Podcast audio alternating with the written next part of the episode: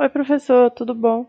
Eu sou a Natália Leite Colombelli, meu RA é 2180-4251 e eu sou estudante do sexto semestre de Educação Física. Eu vou falar um pouco sobre os temas que foram propostos para a elaboração dessa nossa sistematização. O primeiro tema é sobre os motivos para essa atual discussão sobre a sustentabilidade e da responsabilidade social empresarial. E eu acho que para dar um início a esse tema, eu acredito que seja interessante relembrar alguns conceitos que a gente viu na unidade 2.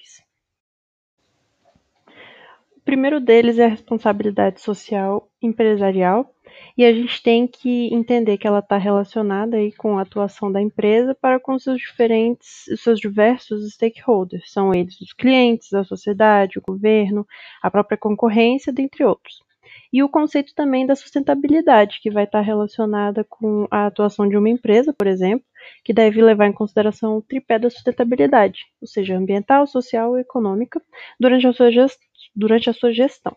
Então, dessa forma, ela deve estipular algumas diretrizes para os processos e procedimentos que permitam uma atitude considerada ambientalmente adequada, que além de ser socialmente justa, ela também tem que ser acessível economicamente.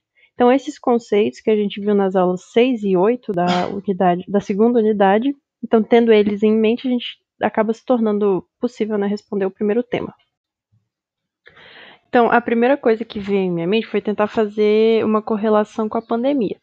E acredito que muitas empresas perceberam que essa dinâmica de home office acaba trazendo diversos benefícios, como por exemplo uma maior produtividade ou até mesmo redução aí dos gastos.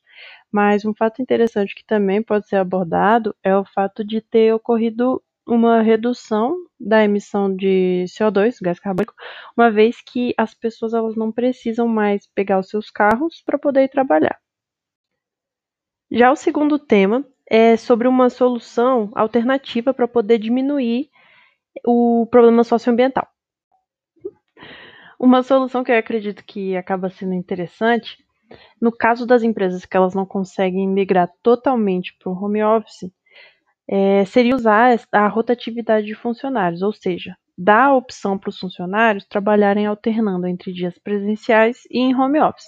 Dessa forma, a gente tem primeiramente os benefícios né, do home office de uma forma geral, como por exemplo, uma maior flexibilidade de horários, uma maior produtividade, redução de despesas tanto de estrutura quanto de deslocamento, é, melhoria da qualidade de vida e no caso do home office total, há também a possibilidade da contratação de profissionais sem a restrição da localização. Esses benefícios eles acabam gerando é, uma redução de alguns impactos ambientais. Um exemplo deles é justamente da redução da emissão de CO2. Mas uma desvantagem é que nem todo mundo vai se adaptar ao, ao home office.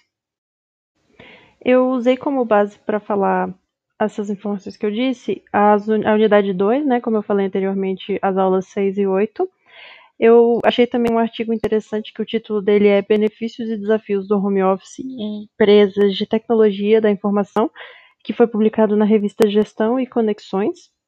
E também um, uma manchete do Correio Brasiliense, que fala sobre essa questão da emissão de CO2. O título da manchete é Covid-19 provoca a maior queda das emissões de CO2 desde a Segunda Guerra.